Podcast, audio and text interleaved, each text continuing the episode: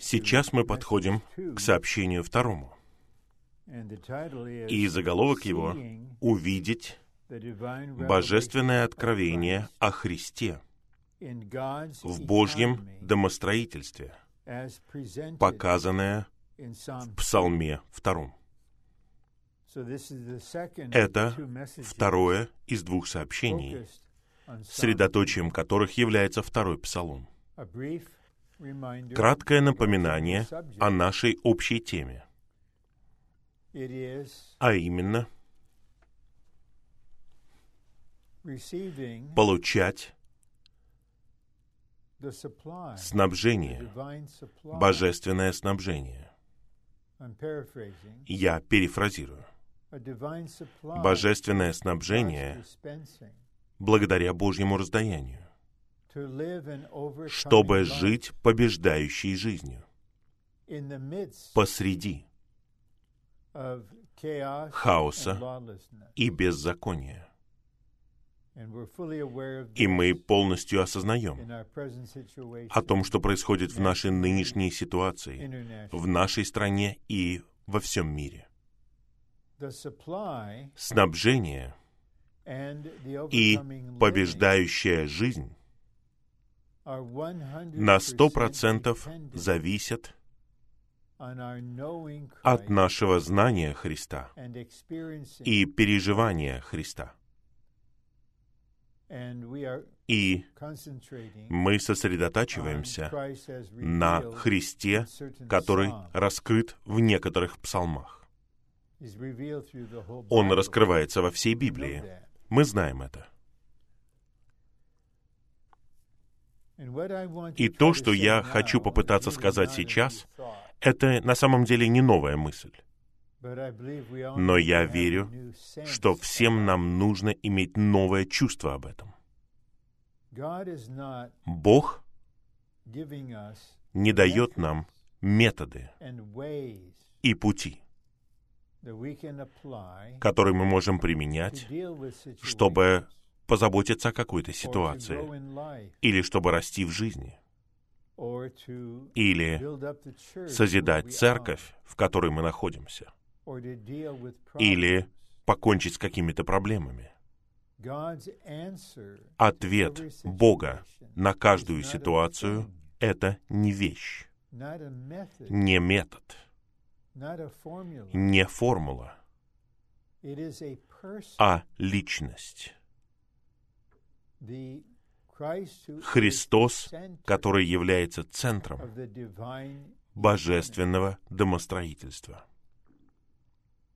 И первое слово, по крайней мере, на английском языке, в заголовке, это «увидеть». И мы не должны, особенно братья-мужчины, не должны считать, что объективное знание равнозначно видению. Видение, духовно говоря, подразумевает откровение, завеса, которая закрывает нас самих и закрывает картину, должна быть снята. И затем нам нужен свет. Сам Бог в Христе является светом мира. Он сияет на Слово, когда мы читаем его. Он сияет в нас еще больше. И затем нам необходимо зрение. Помните Слово Господа церкви в Лаудикии, деградировавшей церкви в восстановлении. Возможно, мы в восстановленной церкви какое-то время, даже, может быть, многие годы.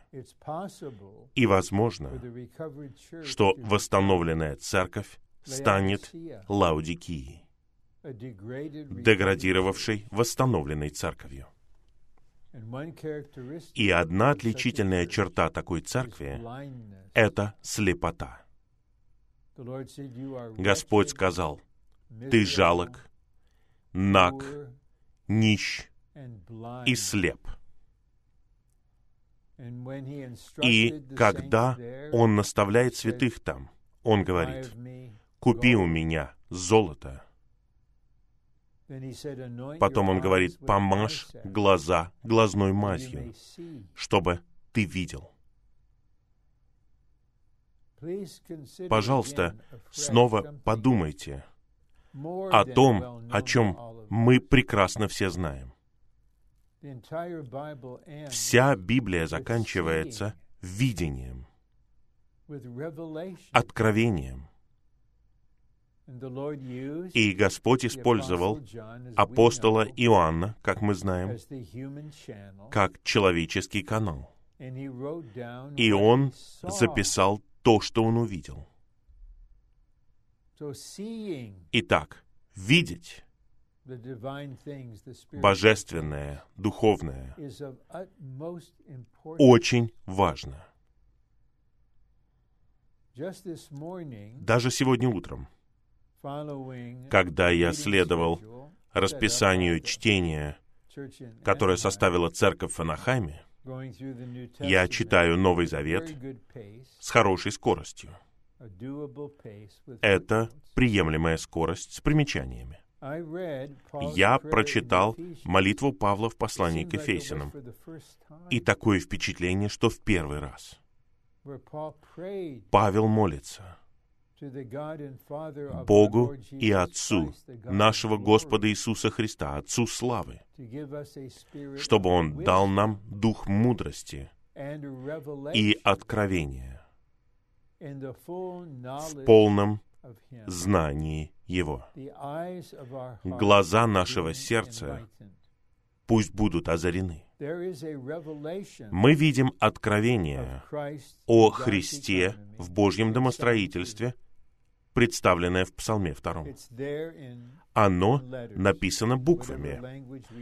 На каком бы языке мы ни читали, оно существует. Нам нужно увидеть его. И когда мы видим это, естественным образом, это приводит нас в переживание того, что мы видим, а именно самого Христа. Мы будем наслаждаться Христом, которого мы видим. И затем мы будем составляться из этого Христа. Мы будем получать снабжение постоянно при помощи этого Христа. Итак, сейчас мы подходим к некоторым стихам из второго псалма. Я прочитаю их, и мы будем двигаться вперед. И у нас три основных раздела. И для большинства из нас основное учение здесь не новое. Для некоторых дорогих верующих, которые слушают это сообщение среди церквей, может быть, это что-то новое. Мы хотим позаботиться о вас, все объяснить вам. Мы должны избегать духа Лаудикии. Я знаю это, я знаю. Я был на обучении по жизнеизучению псалмов. Я был на изучении кристаллизации псалмов лично или по видео. Я это знаю. Хорошо. Я знаю, что вы это знаете. Нам нужно видеть. Нам нужно видеть откровение. Так, чтобы оно управляло нами и направляло наше внутреннее существо и наше житие и служение. Итак, первый стих, который у вас в плане, это Псалом 2, стих 2. Бог пришел, чтобы провозгласить, что Христос — Его помазанник. Я прочитаю стих первый снова в качестве напоминания. «Зачем неистовствуют племена? неистовствуют? И зачем народы замышляют суетное? Встают земные цари и правители. Правители сидят, совещаясь вместе против Иеговы и против его помазанника. Итак, мы проведем где-то 15 или 20 минут на этом отрывке плана. Бог пришел, чтобы провозгласить, что Христос — Его помазанник.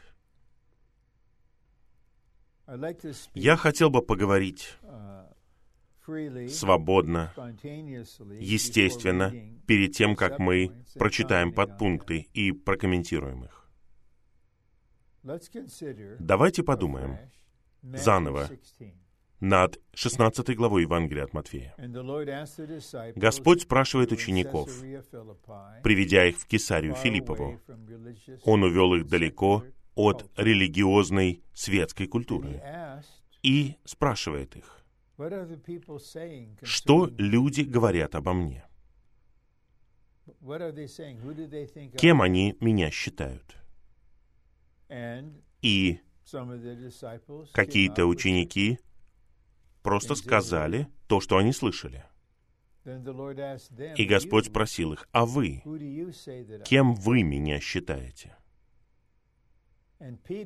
И Петр получил откровение от Отца и сказал, «Ты Христос,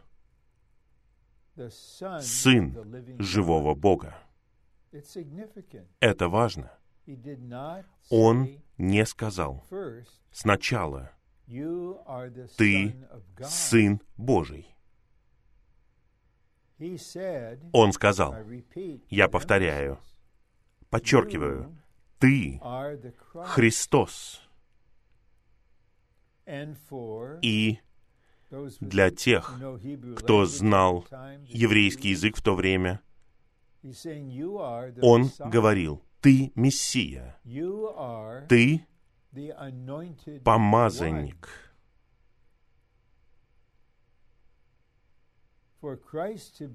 То, что Христос является и всегда был и всегда будет Сыном Божьим, это связано с Его личностью. Он — воплощение и выражение божественной вечной жизни Бога. Титул «Христос», «Мессия», «Помазанник» указывает на поручение, которое дано Сыну Божьему для осуществления каждого аспекта Божьей работы для исполнения Его воли и осуществления Его вечного замысла. Некоторые стихи в Новом Завете показывают, что произошел совет между тремя в Божественной Троице. Они думали, как осуществить волю Божью, цель Бога. И Павел в послании к Ефесиным в первой главе говорит о решении Божьей воли, которое принято в результате совета трех в божестве. Итак, было принято решение в вечности, что Сын, второй, второй в божестве, Он был назначен. И поэтому Он был помазан для осуществления воли и замысла Бога. И когда Петр увидел это, Это было удивительным откровением. Даже сегодня ортодоксальные иудеи ждут Мессию, молятся о приходе Мессии. Давно, в 1972 году, 1973 году, целый академический год, я преподавал в школе, которая называлась Ешива Бет Ехуда, ортодоксальная иудейская школа для мальчиков. от 9 до 12 класса.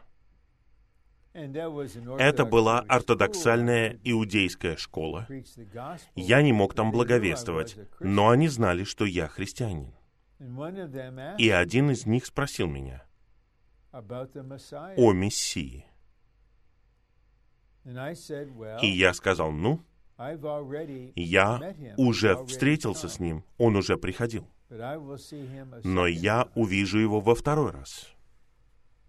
А ты тогда увидишь его в первый раз. Это центр духовного стремления и желания ортодоксальных иудеев. Поэтому, как замечательно, что Петр узнал этого Иисуса, Назарянина, как помазанника Христа. Итак, Христос, как помазанник, как Божий помазанный, является личностью, которая будет всем в Божьем домостроительстве и осуществит все в Божьем домостроительстве. Теперь, положив такое основание, мы видим развитие в этих четырех пунктах. Посреди волнений, бунта, неистовства племен, что делает Бог? Он не сказал, «Я Бог, я праведен, я покорю вас, я буду судить вас сейчас». Он провозглашает, что Христос был помазанником.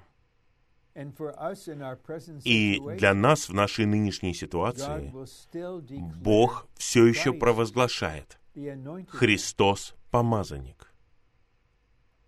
Мы должны сосредоточиться на этой чудесной личности прежде всего. Не на этом или том. Мы не должны считать, что произойдет это или то, или молиться о том, чтобы произошло то или это. Наша молитва наше общение, наше пророчествование, все это должно быть сосредоточено на Христе, помазаннике. А. В своей божественности Христос был помазан Богом в вечности, чтобы быть Мессией, Христом, помазанником. Следующий пункт. Христос пришел в своем воплощении как помазанник, чтобы осуществить Божий вечный план. Ни один человек, ни один христианин, ни один ведущий брат или старейшина, ни один соработник. Не осуществит Божий вечный план своими силами и работой. Христос был помазан, чтобы осуществить Божий план. Когда Он был здесь, на земле, Он сам осуществил много чудесных вещей. В своем служении, в своей искупительной смерти и воскресении и вознесении, И Он продолжает все это осуществлять в Своем небесном служении. Но Он делает практически все через свое тело на земле.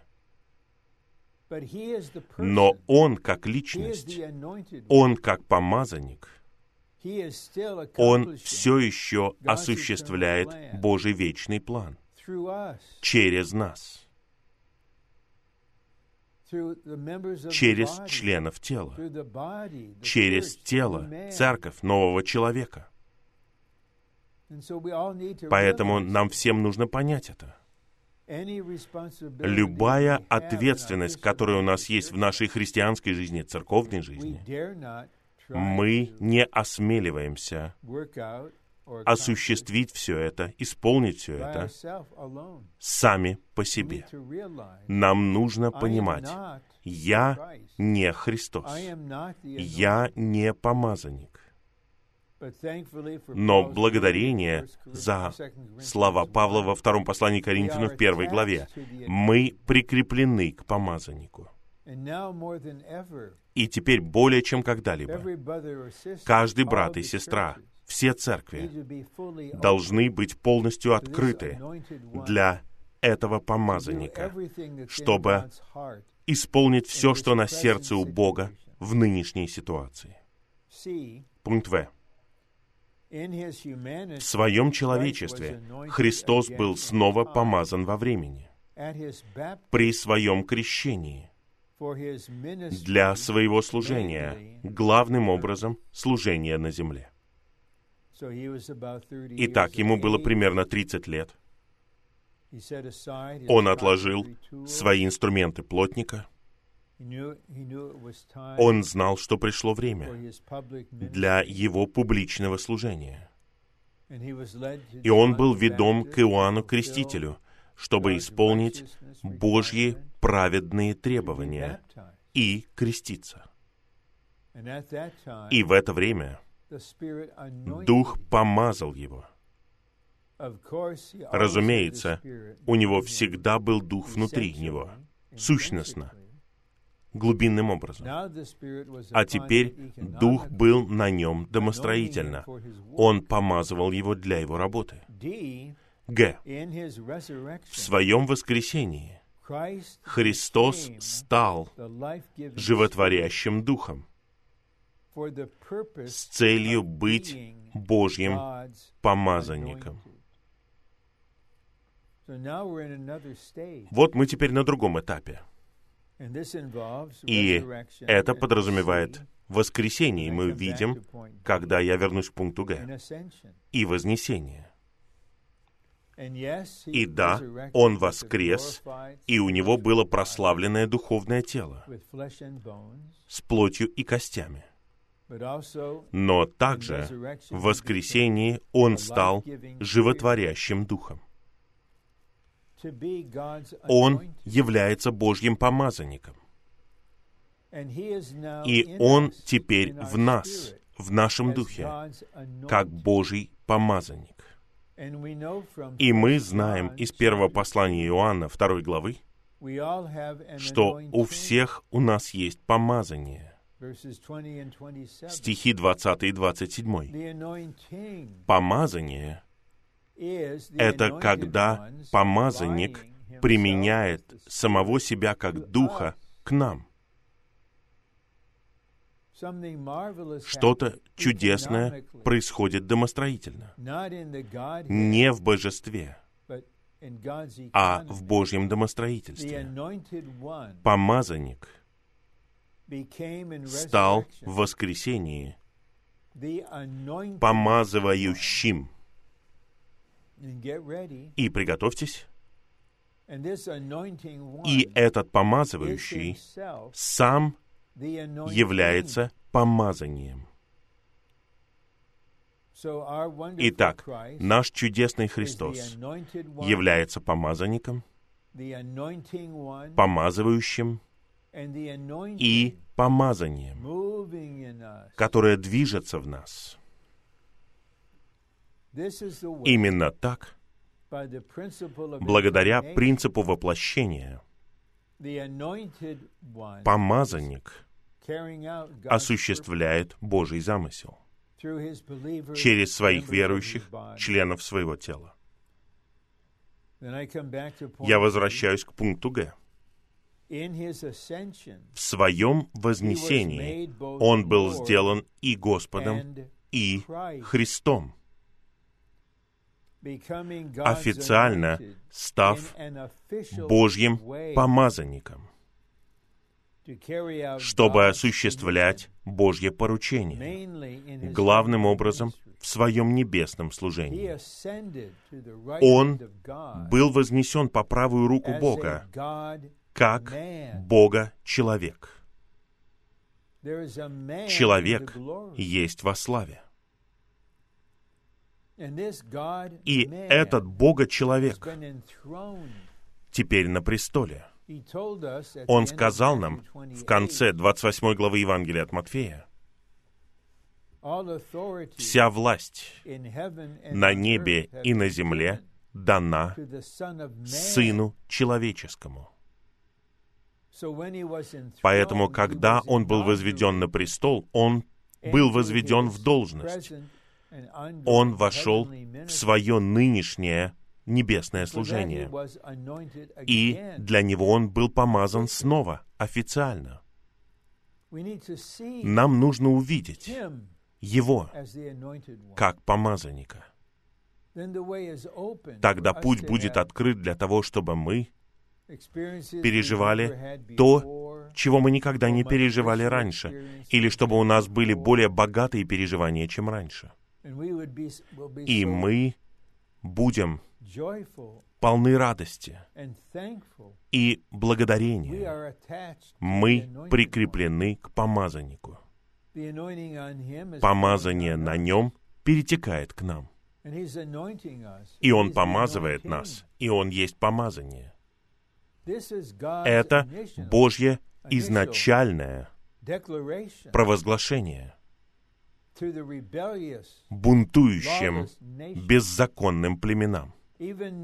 Даже сейчас, духовно говоря, он говорит, это Христос. Мой Христос — это центр моего домостроительства. Он назначен и помазан осуществить все. И мы полностью понимаем, что происходит на земле. И Он есть тот, кто покончит со всем этим. Он тот, кто будет служить и применять власть. Он Господь всех. Он правитель земных царей. Он царь царей и Господь господствующих. Это наш драгоценный помазанник. А теперь мы подходим ко второму римскому пункту. И он основан на стихах с 4 по 6.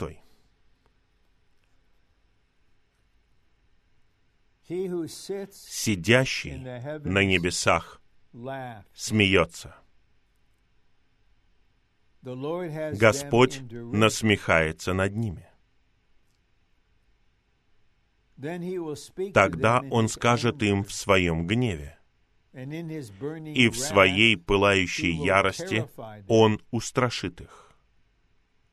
Но я поставил моего царя на Сионе, моей святой горе.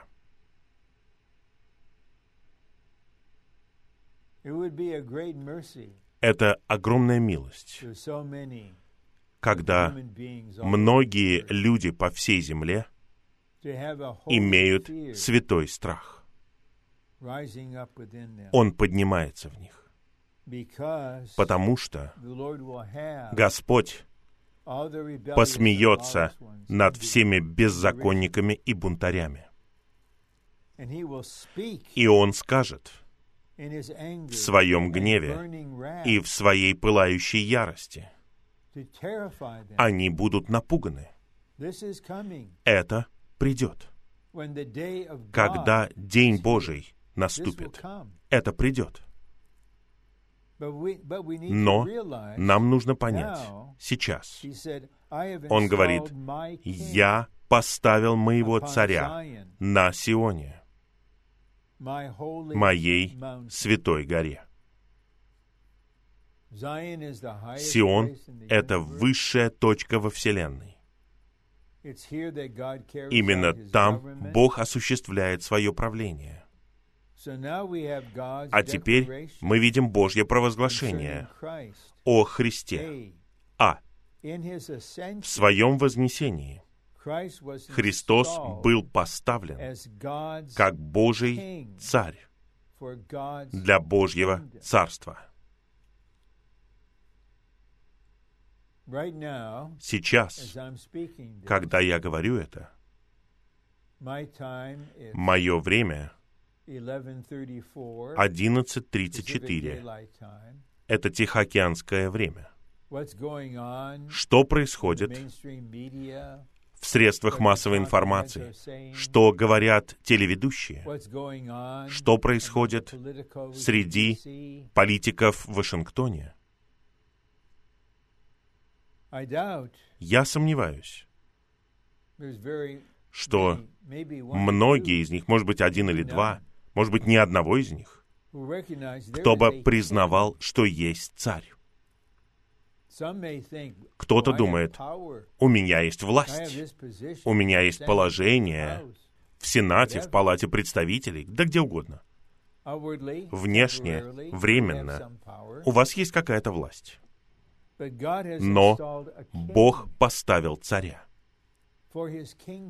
для своего царства. Знаете вы об этом или нет? Нравится вам это или нет? Согласны вы с этим или нет? Есть царь. Бог дал ему всю власть.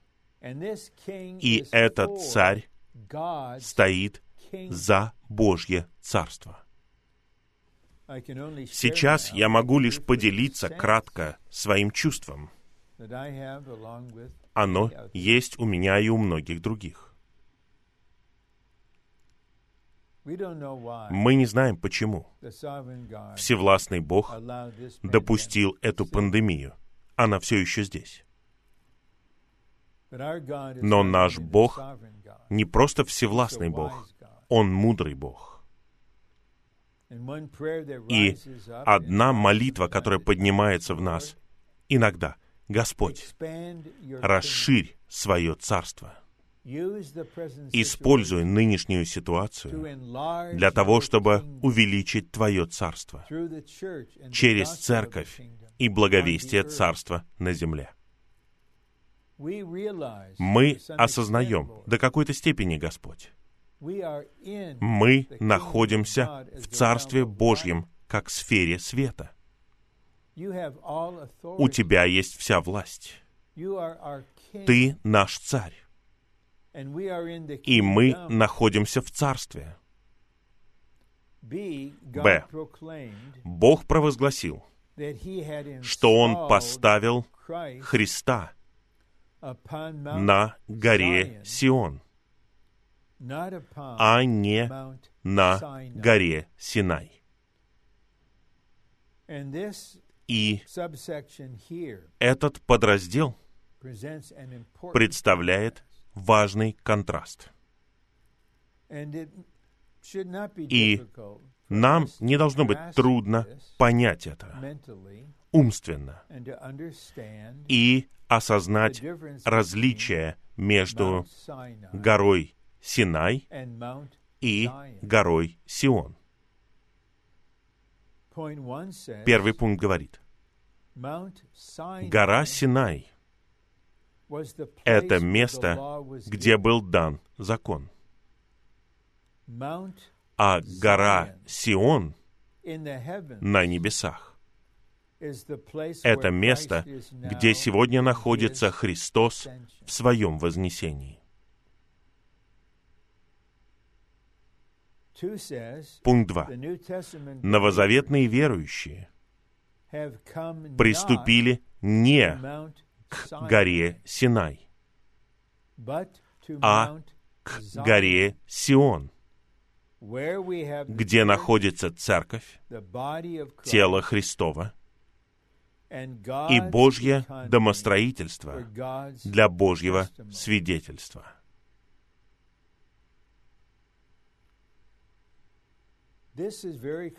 Это совершенно ясно. В истине. Эти стихи, которые показаны здесь, послание к евреям, 12 глава, стихи с 18 по 24, их нелегко понять. Нам нужно изучать их, размышлять над ними, есть их, как говорится в книге пророка Иеремии 15.16, изучать примечания. Но Павел говорит ясно, мы приступили к горе Сион. И он говорит с верующими из евреев в Иерусалиме. Они проводили годы у горы Синай под законом. Когда они приняли благовестие и поверили в Христа как Сына Божьего и крестились в триединого Бога, они были добавлены к церкви. Тогда они приступили к другой горе, Сиону на небесах. И Христос — это лестница, соединяющая землю и небо. Мы можем касаться небес. Это раскрыто в послании к евреям. Я повторяю, новозаветные верующие приступили к горе Сион. А что происходит у горы Сион? Там находится церковь. У горы Синай нет церкви. Там, у горы Синай, есть лишь законы, правила, требования.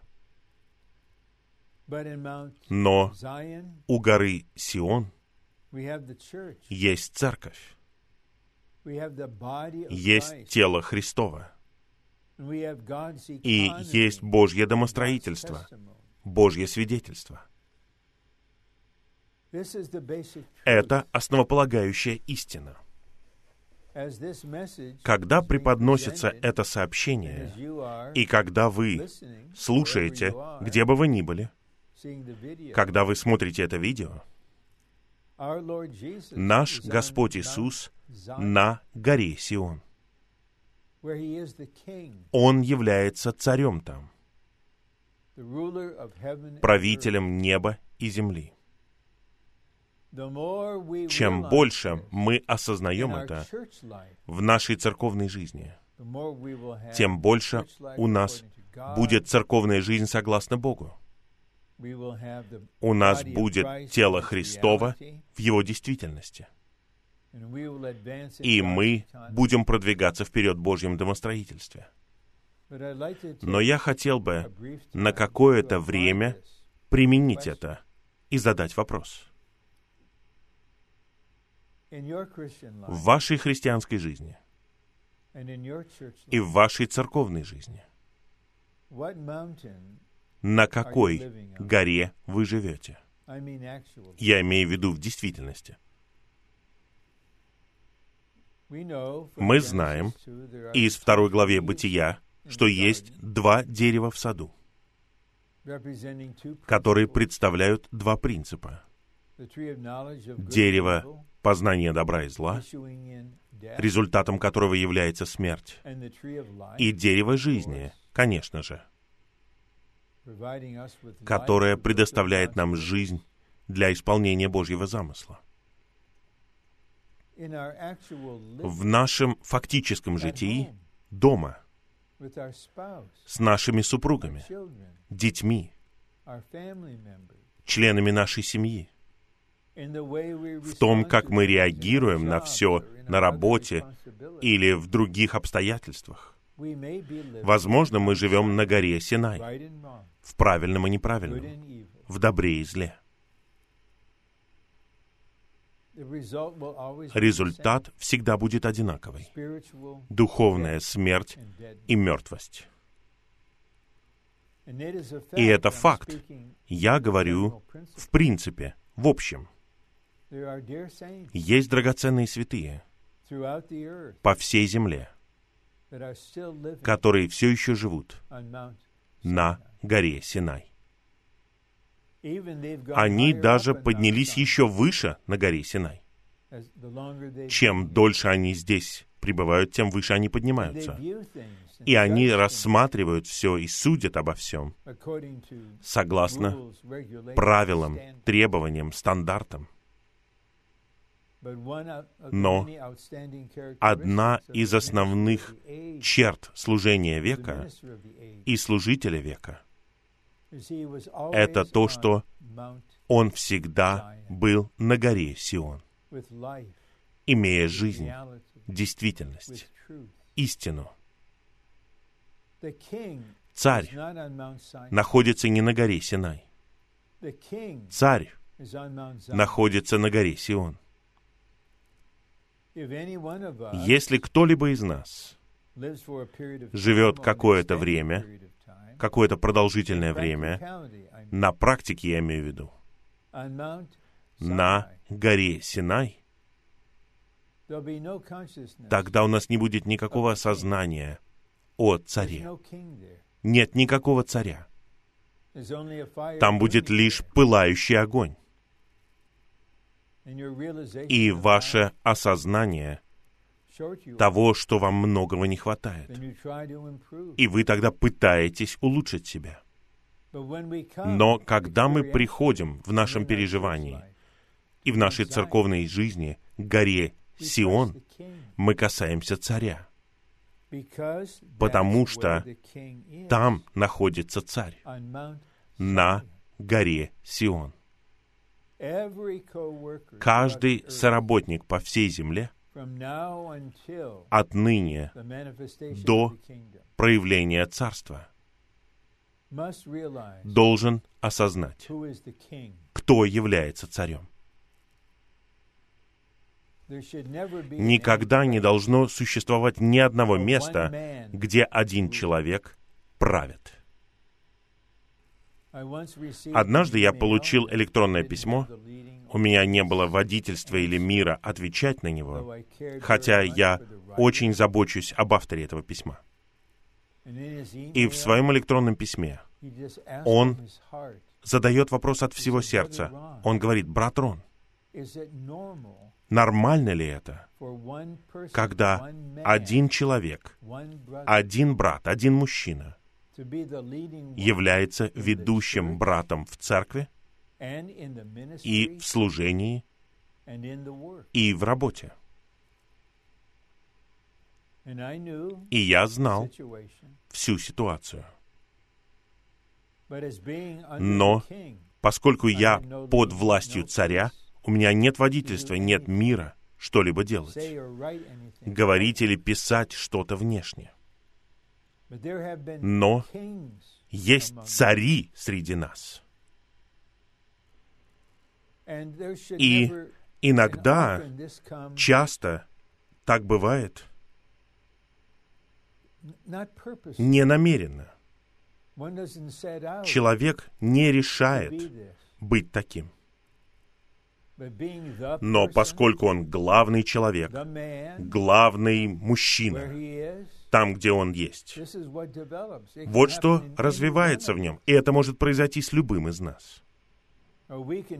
Мы можем быть царями в нашей маленькой сфере, служении, в чем угодно. В переживании нас всех нужно свести с престола. Есть только один царь. Чудесный, всеобъемлющий Христос, помазанник. Давайте снова и снова, все больше и больше приходить к Нему, пока мы не уйдем с горы Сион. А теперь пойдем дальше. Мы переходим к более длинному разделу. Но мы рассмотрим его примерно за 28 оставшихся минут. Третий римский пункт. Псалом 2 стихи 7 по 9. Это провозглашение самого Христа. И как вы увидите, когда мы внимательно прочитаем эту часть плана, что Господь использует апостола Павла чудесным образом, чтобы представить правильное толкование, надлежащее толкование второго псалма, стих 7. Я прочитаю стихи, стихи 7 по 9. «Изложу определение Иеговы». Это говорение Христа. «Изложу». Я повторю. Скажу заново то, что сказал Иегова. Он сказал мне, «Ты мой сын. Сегодня я родил тебя». Вот что сказал Иегова через своего сына, Христа. Ты мой сын. Сегодня я родил тебя. Что это за день сегодня? Что это значит, что Он родился в этот день? Мы увидим. Потом Господь продолжает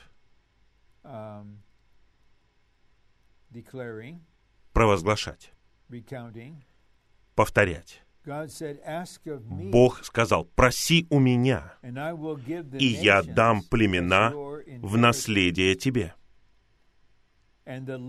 и концы земли во владение тебе. Это план Бога в отношении Христа, царя, помазанника. Все племена будут твоим наследием. О, как мы ждем этого времени, когда такие народы, как Китай, Иран, Северная и Южная Корея станут наследием Христа. Все племена, все части земли. И Бог хотел, чтобы сын просил. И, разумеется, сын верен. Я дам племена в наследие тебе, и концы земли во владение тебе. Он будет владеть всей землей. Нам нужно увидеть это. Это возвысит наши молитвы, братья и сестры. Когда мы будем просить Бога сделать то, что Сын попросил Его сделать. И затем Бог говорит своему сыну, «Ты сокрушишь их железным жезлом». Это произойдет. Железный жезл обозначает власть. Железного жезла нет, или лучше сказать, никогда не должно быть миниатюрного железного жезла в восстановлении. Он предназначен для бунта. Вместо этого у нас есть пустивший почки жезл, который являет жизнь воскресения. Ты разобьешь их, как сосуд горшечника.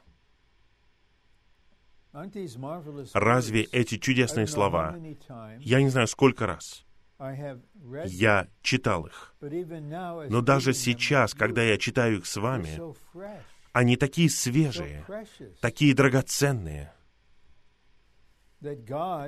То, что Бог хочет, чтобы Сын откликался на то, что Он и Иегова Бог Отец сказал ему.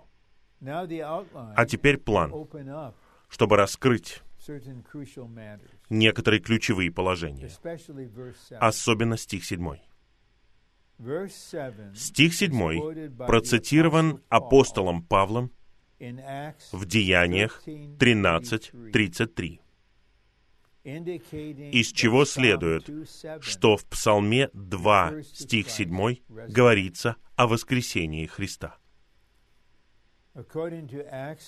Согласно Деяниям 22 главе, когда Анания был послан к тому, кто был известен как Савол Тарсянин, чтобы ввести его в церковную жизнь и привести его к крещению, чтобы он призывал при этом имя Господа, Бог сказал Анании, который передал это Павлу. Савол в итоге стал Павлом. Бог назначил тебя, чтобы ты узнал Его волю, и чтобы ты увидел праведника и услышал голос Его уст.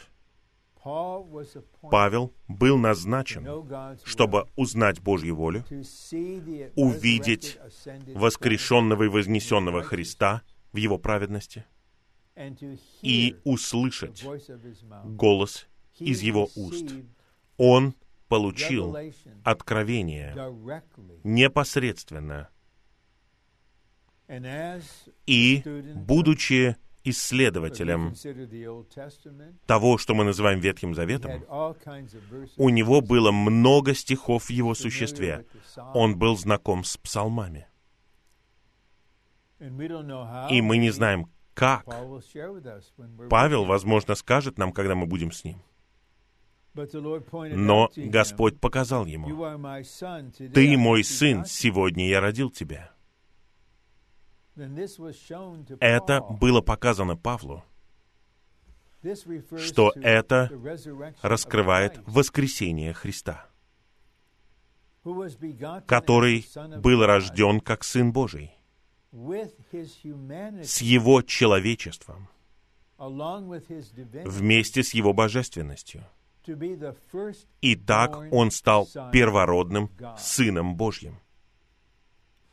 Возможно, это самый удивительный свет, насколько я считаю, который Господь высвободил через служение для своего восстановления. Это одна из самых важных истин, которую мы все должны усвоить. Это не просто какая-то второстепенная доктринальная вещь, которую только академически настроенные братья и сестры могут постичь. Если мы хотим знать и переживать Христа во втором псалме, получать снабжение и жить побеждающей жизнью посреди хаоса и беззакония, нам нужно увидеть видение в этих стихах, которые соединены вместе. Подпункт первый. Павел смог увидеть воскресение Господа в Псалме 2.7. «Ты мой сын, сегодня я родил тебя».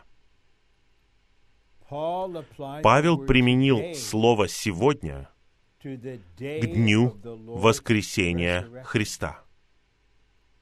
Это применение Псалма 2.7 к воскресению Христа означает, что воскресение Христа было Его рождением как Сына Божьего. Некоторые, возможно, спросят, как это возможно? Как Христос может стать Сыном Божьим во времени? Это важный вопрос. Есть два аспекта у Христа как Сына Божьего. Вечно, от вечности в прошлом, на веки веков. Он является единородным Сыном в Божестве. У него нет ни начала, ни конца и никаких перемен. В Божестве, среди триединого Бога, Он и только Он является Сыном Божьим. Но Бог отдал Своего Единородного Сына, пришедшего через воплощение, чтобы Он стал Бога-человеком в плоти, который был известен как Сын Человеческий, с человечеством, которое было слито с Его божественностью. И как Бога-человек Он умер ради нашего искупления. Затем в Его воскресении Его человечество было возвышено в божественное сыновство. И Он родился и стал Сыном Божьим во втором смысле. Он стал первородным Сыном.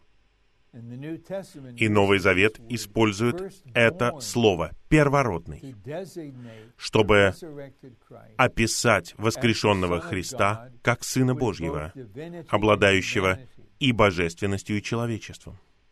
Но в то же самое время, как всегда, в божестве Он всегда был и будет единородным Сыном подпункт Б. Иисус, Сын Человеческий, родился, чтобы быть Сыном Божьим, благодаря воскресению из мертвых. Когда Бог воскресил Иисуса из мертвых, Он родил Его как своего Сына.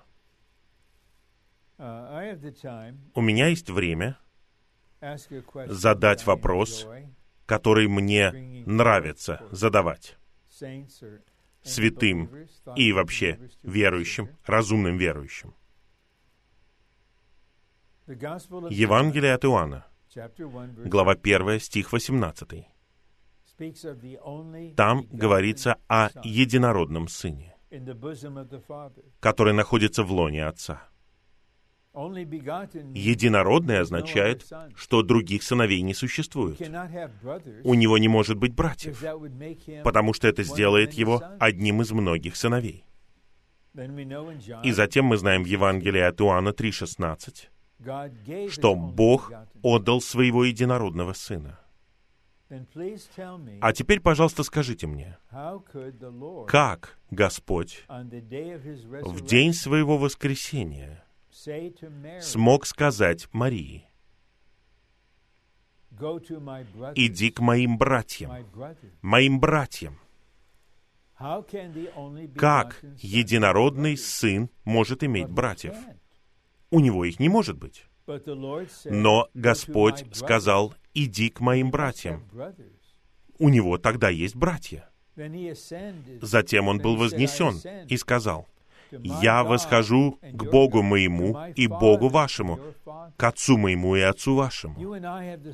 У нас с вами один Отец. Мы толкуем Писание при помощи Писаний. Итак, здесь нам необходимо первое послание Петра 1.3, где раскрывается, что когда Христос был воскрешен, мы были возрождены перед Богом, который вне времени и пространства. Мы тогда родились. Итак, воскресение — это роды для Христа как первородного Сына, и в Его воскресении мы все были возрождены. Это наше новое рождение. Мы стали Его братьями и многими сыновьями Божьими. Пункт Б. Будучи отсечен, распят, Христос Божий помазанник был воскрешен, родившись в своем человечестве как первородный Сын Божий. А теперь этот длинный раздел раскрывает эту истину о первородном Сыне Божьем. Это нам необходимо увидеть, не просто узнать. Мы начинаем с объективного знания. Нам нужно увидеть Христа как первородного Сына. Первый подпункт. Благодаря воскресению Христос принес свое человечество в божественное сыновство и был определен Сыном Божьим со своим человечеством.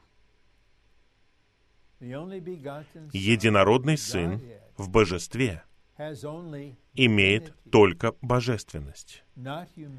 Он не имеет человечества. Но первородный Сын, который родился в Его воскресении, имеет и божественность, и человечество. Его воскресение было его рождением, как Божьего первородного Сына. Было бы ересью говорить, что Иисус, Сын Божий, Сын человеческий, не мог бы быть таким до этого. Он стал Сыном Божьим только сейчас. Это ересь. Это противоположно истине, которая содержится в слове «единородный Сын Божий».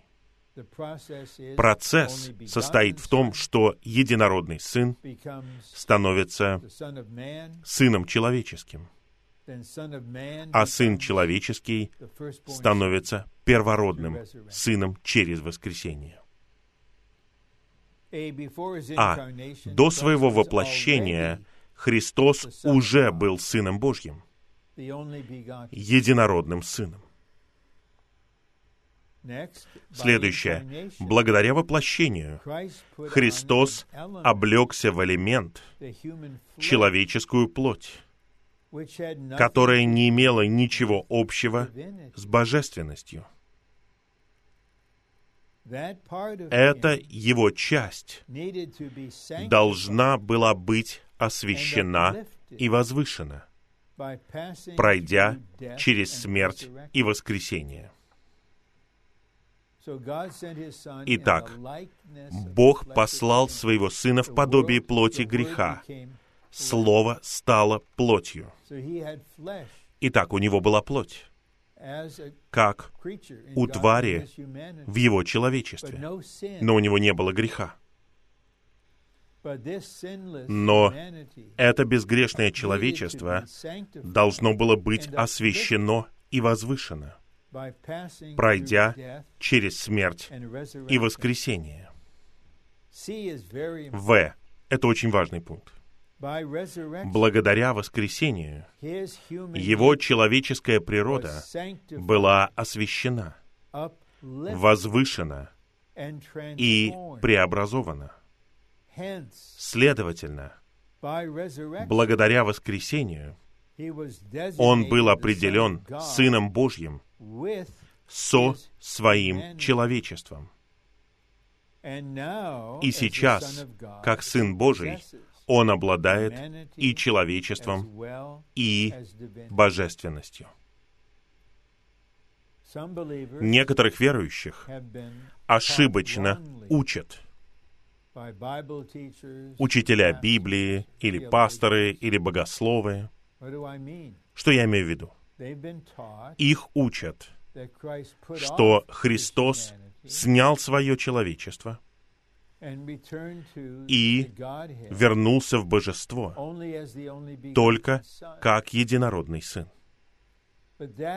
Но эта мысль, и это серьезно, когда эта мысль становится учением, противоположно истине, противоположно Слову Божьему. Когда Господь был перед религиозными вождями до своего распятия, они задали ему вопрос, «Ты Сын Божий?» Он сказал, «Да». И он говорит, «Вы увидите Сына Человеческого, приходящего с облаками». Сына Человеческого. Когда Стефана предавали мученической смерти, он сказал, «Я вижу открывшееся небо». Небо было открыто. «Я вижу Сына Человеческого». Там.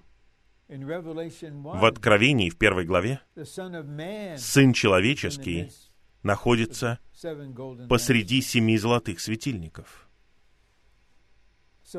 Итак, Он вернулся в божество не только как единородный сын, но и как первородный сын. И, как я говорил ранее, и это стоит повторить, как этот воскрешенный, вознесенный Бога человек, он теперь является Господом неба и земли. Иисус правит Вселенной. Подпункт Г. Бог использует такого Христа, первородного Сына, как производителя и как опытный образец, эталон для произведения его многих сыновей. Последние три стиха. во втором псалме, стихи с 10 по 12, связаны с благовестием. Особенно стих 12, в котором мы читаем «Целуйте Сына». И блаженны все находящие убежище в нем. Как-то я делал сообщение об этой части второго псалма, и я отмечу это сейчас. В Деяниях в 13 главе Христос распространялся, извините, Павел распространял Христа как первородного Сына Божьего. И я думаю, что в сердцах и духе многих из нас есть эта молитва и стремление, чтобы посреди этой пандемии и всего беззакония, всех осложнений, которые не кончаются, многие обратились бы к Богу и были бы спасены. В Откровении 22 главе стихе 17, невеста готова. Господь хочет прийти быстрее. Дух и невеста говорят, приди. И тот, кто слышит, пусть скажет, приди. И стих говорит, тот, кто хочет, пусть берет воду жизни даром. Даже в самом конце сердце Бога состоит в том, чтобы спасти людей. Это вплетено во второй псалом. И Павел являл это. А теперь мы среди многих сыновей. Неважно, мужчины мы или женщины, точно так же, как все мы будем частью жены навеки, неважно, мужчины мы или женщины. Итак, Бог производит многих сыновей на основании второго псалма стиха 7 и Деяний 13.33. Два. В результате того же самого воскресения все его верующие родились с ним, чтобы быть его многими братьями, многими сыновьями Божьими. И вот мы видим эти стихи. В Евангелии от Иоанна 20:17 «Иди к моим братьям, мой Отец — это ваш Отец. 1 Петра 1.3. Там мы все возрождены через воскресение Иисуса Христа. Послание к римлянам 8.29. Бог предопределил нас, чтобы мы были сообразованы с образом Его Сына, чтобы Он был первородным среди многих братьев. Послание к евреям 2.10. Бог ведет многих сыновей в славу. Все это итог Псалма 2, стиха 7, плюс Деяние 13.33. И два пункта в завершение, где-то еще три или четыре минуты. Христу были даны племена как его наследие, и концы земли как его владение. Я касался этого, когда я читал этот стих. Я хотел бы задержаться здесь. Сейчас День человека — правители, руководители племен делают все, как им хочется. Они используют власть, ум, переговоры, разную политику. Но факт состоит вот в чем. Христос — наследник всех племен. И я хотел бы сказать кое-что кратко. Это в сердце у меня многие годы. Это просто мысль Рона Кенгаса.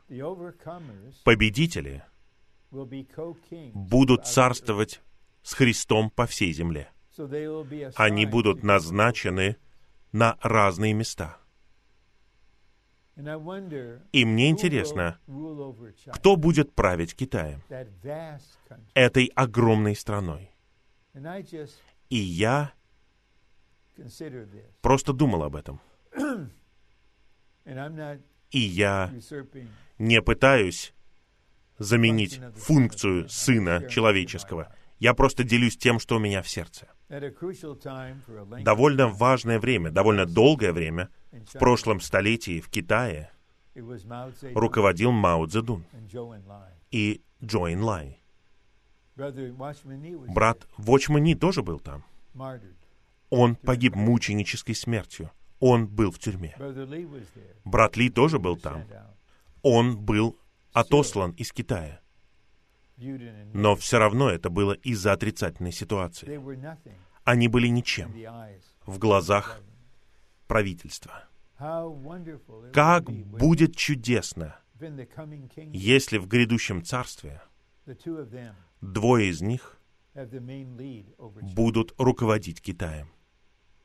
Вочман Ни на юге, где он родился, брат Ли на севере. Ну, я надеюсь, что я там буду. Я буду где-то, где-то на земле. Я делюсь этим с вами, потому что я полностью убежден в том, что говорится во втором псалме. Все племена Господни, вся земля Господня. И мы здесь видим этого Христа, молимся этому Христу, проповедуем этого Христа, преподносим этого Христа. И в самом прямом смысле мы знаем, что Христос — это путь к Отцу. «Я есть путь». Но в деяниях термин «путь» применяется к святым в церквях. Где-то в служении брат Ли сказал, с одной стороны, Христос — это путь для нас к Богу. С другой стороны, в каком-то смысле мы путь для того, чтобы Он осуществил Божье домостроительство и вернулся. И последний пункт. Христос будет править племенами в своем царстве железным жезлом. И эти стихи из Откровения применяются и к Христу в Откровении 19, 15, и к победителям в главе 2, стихах 26 и 27. Псалом 2, стих 9 говорит, что Христос будет править железным жезлом. Мы читаем в этих стихах в Откровении, что Христос и победители будут пасти железным жезлом. Я думаю, что есть различие. Сам Христос управляет при помощи железного жезла. Вся земля Его и племена Его. Но теперь через нас Он будет использовать железный жезл, чтобы пасти. Мы будем пасти, но с властью, чтобы покончить с любой неправедностью. Итак, это, по крайней мере, чуть больше, чем просто маленький взгляд. Может быть, 75 минут или около того. Мы созерцали Христа, раскрытого во втором псалме. Пусть мы будем видеть Его, и пусть мы будем переживать Его, наслаждаться им и составляться им.